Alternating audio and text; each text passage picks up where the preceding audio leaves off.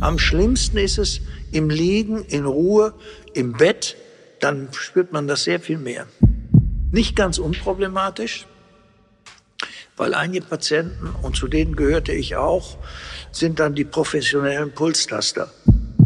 Das Entscheidende ist das absolute Vertrauen, was man braucht zum behandelnden Arzt. Und zwar zu dem, der die Indikation stellt, der betreut und zu dem, der die Ablation durchführt.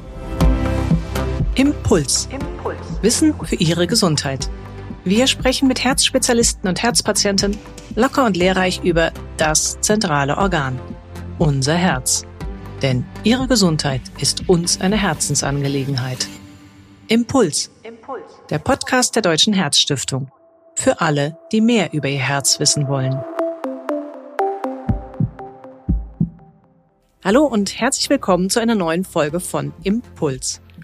Vorhofflimmern ist die häufigste Rhythmusstörung des Herzens mit etwa 1,5 bis 2 Millionen Menschen in Deutschland. Wie viele genau, das kann man gar nicht sagen, weil bei vielen Menschen das Vorhofflimmern ohne merkliche Symptome auftritt. Diejenigen aber, die eine solche Rhythmusstörung dann erlebt haben, wenn sie plötzlich und anfallsartig auftritt, die wissen auch, wie fürchterlich erschreckend es sein kann, wenn das Herz nämlich plötzlich rast und zugleich holpert. Doch egal, ob mit oder ohne Symptome, in beiden Fällen ist Vorhofflimmern nicht harmlos. Aus eigener Erfahrung kennt das bestens Professor Thomas Meinertz, Kardiologe aus Hamburg und Chefredakteur von Herz heute, der Mitgliederzeitschrift der Herzstiftung. Denn er ist auch Vorhofflimmern-Patient. Im heutigen Podcast erzählt er deshalb von seinen Erfahrungen mit dem Vorhofflimmern und dem Umgang mit Ängsten.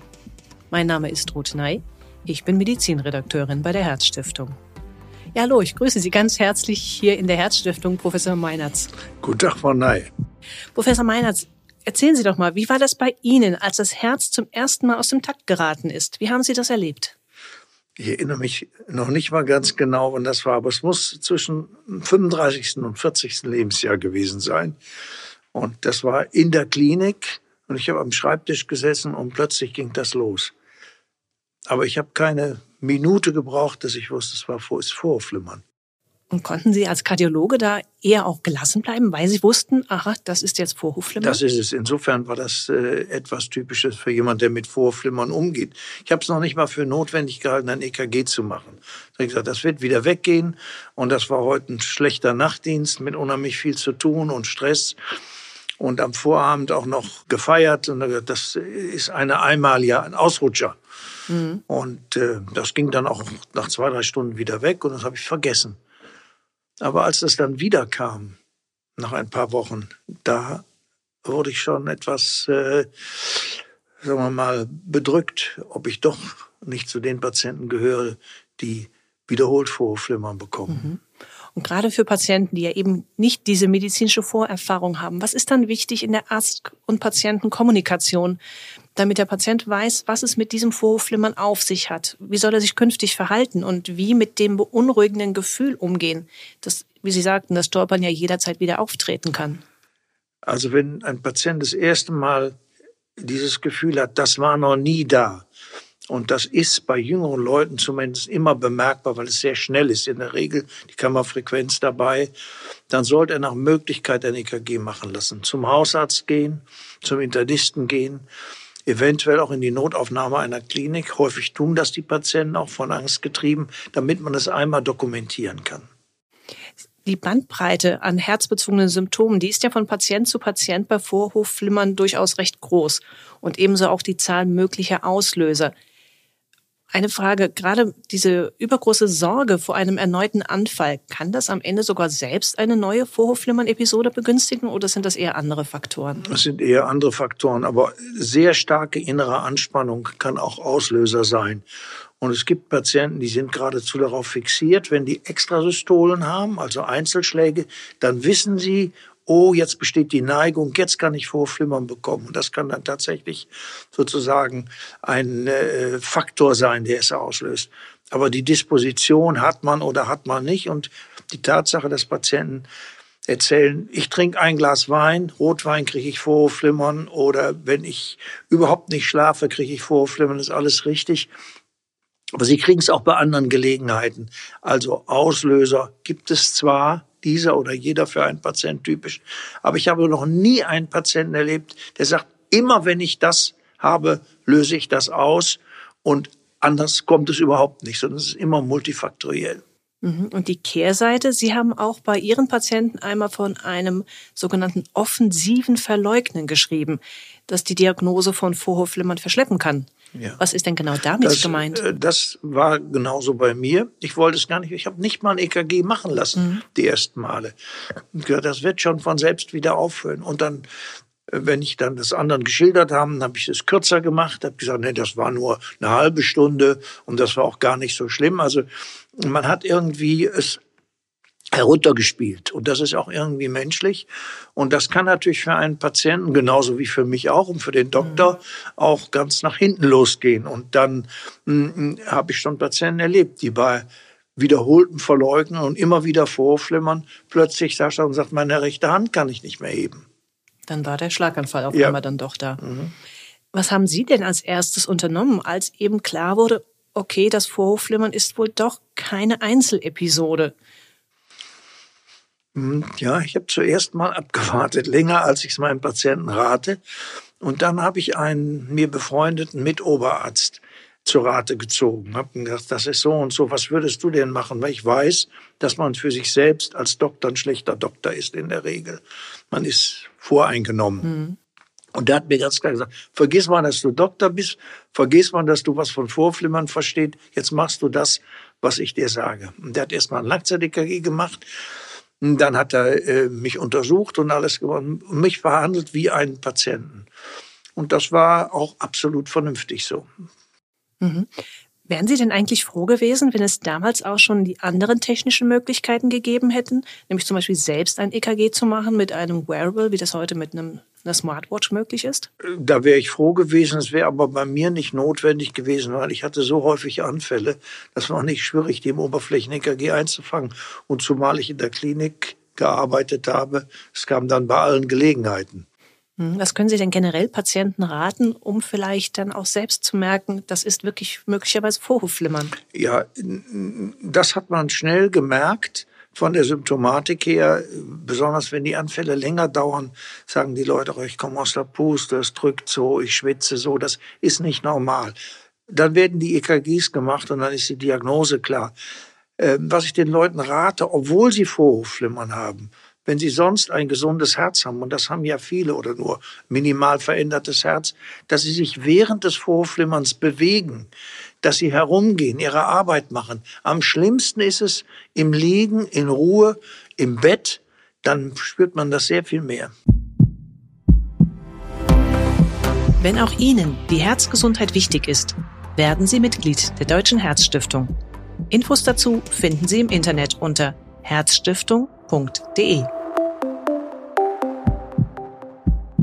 Mhm. Jetzt gibt es natürlich auch wiederum die Patienten, die kaum oder kaum merkliche Beschwerden haben.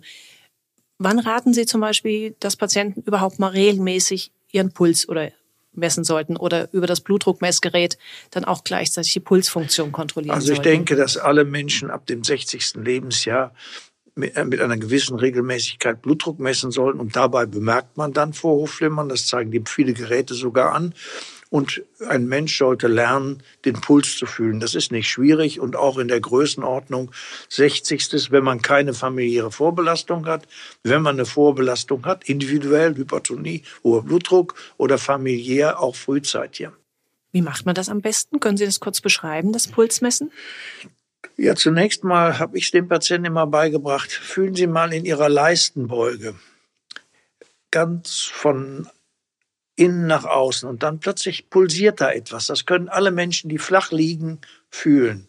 Und dann merkt sie mal, wie ein Puls geht. Mhm. Und am Handgelenk ist das etwas schwieriger zu tasten, aber man merkt gegenüber dem Daumen, wenn man das tastet mit zwei Fingern oder drei Fingern, dann merkt man das ganz deutlich. Dann lerne ich ihn auch mal hier, wie man in der Gegend hier von der Ellbeuge den Puls tasten kann. Also es ist eine Frage der Übung und eine Frage der Ruhe, dass man den Patienten wirklich in aller Ruhe zu zeigen. So tastet man den Puls. Nicht ganz unproblematisch, mhm. weil einige Patienten, und zu denen gehörte ich auch, sind dann die professionellen Pulstaster. Das wäre jetzt auch meine Frage gewesen. Denn gerade mit diesen modernen Geräten, mit einer Smartwatch, die zeigt ja dann auch automatisch oder testet regelmäßig, ob Vorhofflimmern oder zumindest ein unregelmäßiger Puls vorliegt. Bringt das den Patienten am Ende mehr Sicherheit oder mitunter auch Verunsicherung? Beides. Es bringt insofern Sicherheit, als man relativ sicher weiß, wie häufig solche Vorflimmern Episoden sind und wie lange sie dauern. Auch von Patienten, die wenig oder gar nichts spüren. Das ist der Hauptvorteil. Der Nachteil ist für manche, so Psychopathen, beinahe wie ich, äh, die dann daraus einen Sport machen. Und ich kenne also Leute, die führen Tagebuch, ich weiß gar nicht, was sie alles aufschreiben mit ihrem Vorhofflimmern. Und das ist natürlich auch so, wenn man den Puls gut tasten kann, dann will man das üben. Und meine Oberärzte, die neben mir sagen, haben gesagt, ach, Herr Professor, haben Sie wieder Vorhofflimmern? Als ich mir den Puls gefühlt habe. Die wussten das schon. Jetzt sind ja Ängste und Verunsicherungen etwas zutiefst Menschliches, gerade wenn es um das Thema Gesundheit geht. Aber wenn es dann zum Beispiel auch um das Thema Medikamente oder zum Beispiel dann nachher um eine Katheterablation zur Therapie bei Vorhofflimmern geht, auch da reagieren Patienten doch selten mit Begeisterung, obwohl ihnen ja eigentlich geholfen werden soll.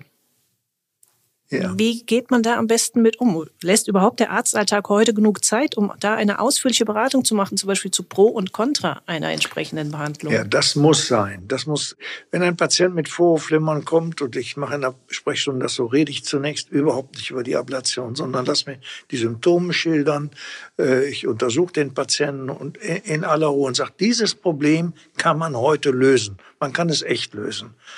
Und dann gucken einen die Patienten ganz ungläubig an. Und man muss die Ablationstherapie ganz vorsichtig einführen und nicht gleich mit der Holzhammer-Methode. Und muss äh, sagen, was ist im Vergleich, was gibt es für Alternativen. Bei mir war es so, zu der Zeit vor 15 Jahren, war das nur dann indiziert oder hat man nur die Ablation durchgeführt, wenn alles andere nicht mehr ging. Und das war von Medikamenten zum Beispiel. Und das war natürlich häufig dann zu spät. Bei mir deshalb war es auch schwierig und ich machte also drei Prozeduren. Heute tendieren wir dazu, die Ablation möglichst frühzeitig durchzuführen. Dann ist die Chance, dass man das mit einer oder zwei Prozeduren dauerhaft beseitigt, relativ gut. Mhm. Und Sie selbst, was war für Sie das entscheidende Argument dann von den Medikamenten? Sie sagten, normalerweise fängt man erst mit den Medikamenten an und geht dann zur Ablation über. Was war das entscheidende Argument, die Ablation dann doch zu machen? Ja, ich war voll Medikamenten gestopft sozusagen mhm. und hatte einen Vortrag zu halten. Und während des Vortrages hing das Vorflimmern trotz der Medikamente los. Und da habe ich gesagt, so, jetzt ist Feierabend. Jetzt muss ich mich abladieren lassen, ganz egal was, wie das Risiko damals noch war. Hm, sonst laufe ich in ein dauerhaftes Vorflimmern herein und das in Anführungsstrichen halte ich nicht aus. Das hat mich so gestört, dass ich gesagt habe, ich möchte das Vorflimmern beseitigen. Gar nicht aus Angst wegen Schlaganfall. Ich war zwischenzeitlich gut mit Makuma damals behandelt, andere mhm. neuere gab es noch nicht. Aber ich wollte das Vorflimmern los sein. Und das hat dann auch geklappt. Und ich muss sagen, das war für mich wie eine Erlösung nach der dritten Ablation. Nach der ersten war es besser, mhm. nach der zweiten war es schon gut. Hätte man auch so lassen können aber ich wollte es dann richtig weghaben. Mhm. Und trotzdem, auch als Fachmann, waren Sie vor dem ersten Applaudieren nervös? Überhaupt nicht. Ich habe am Abend, das war in Bordeaux, habe ich sehr gut gegessen und getrunken mit Freunden. Das hätte ich mal besser nicht machen sollen. und das ist die Sache des Vertrauens. Ich hatte ein solches Vertrauen zu meinem Mann, der das macht.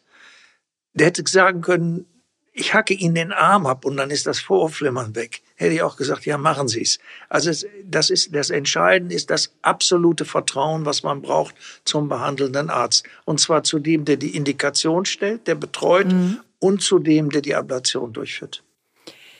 Bei den Ängsten, da hat auch jetzt zum Beispiel eine aktuelle Studie gerade erneut festgestellt, wie eng Herz und Psyche verknüpft sind. In dieser Studie kam raus, dass nämlich gerade im ersten Jahr nach der Diagnose irgendeiner Herzerkrankung es dann auch vermehrt zu zusätzlichen psychischen Störungen kommt. Und eben diese betroffenen Patienten scheinen sogar eher an ihrer Herzerkrankung zu sterben. Was nehmen Sie denn aus dieser Studie als wichtigstes Ergebnis mit?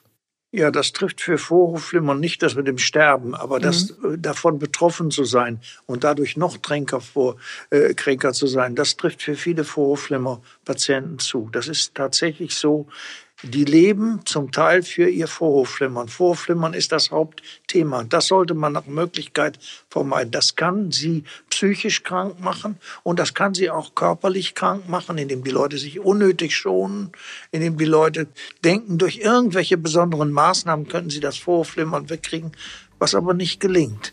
Sondern da braucht man einen guten Doktor, der jemand berät und in aller Ruhe auch dem Patienten klar macht, Vorhofflimmern richtig behandelt bedeutet keine Einschränkung der Lebenserwartung. Eigentlich ein schönes Fazit und ein perfektes Schlusswort. Ich danke Ihnen ganz herzlich für Ihre Erläuterung, Professor Meinertz. Gerne. Was können wir also als Impuls mitnehmen? Sollten Sie Zeichen von Vorhofflimmern bei sich selbst wahrnehmen, stecken Sie den Kopf nicht in den Sand. Es gibt heutzutage viele gute Möglichkeiten, etwas dagegen zu tun. Einiges haben wir durch mehr Bewegung, Gewichtsreduktion oder weniger Alkohol sogar selbst in der Hand. Angst in Zusammenhang mit Herzsymptomen, das ist gut nachvollziehbar. Selbst Fachleute sind davor nicht gefeit. Aber sie ist selten ein guter Berater. Also packen Sie es an. Gute und geprüfte Informationen, die helfen Ihnen dabei. Und diese finden Sie wie gewohnt auf den Webseiten zum Beispiel der Deutschen Herzstiftung unter www.herzstiftung.de.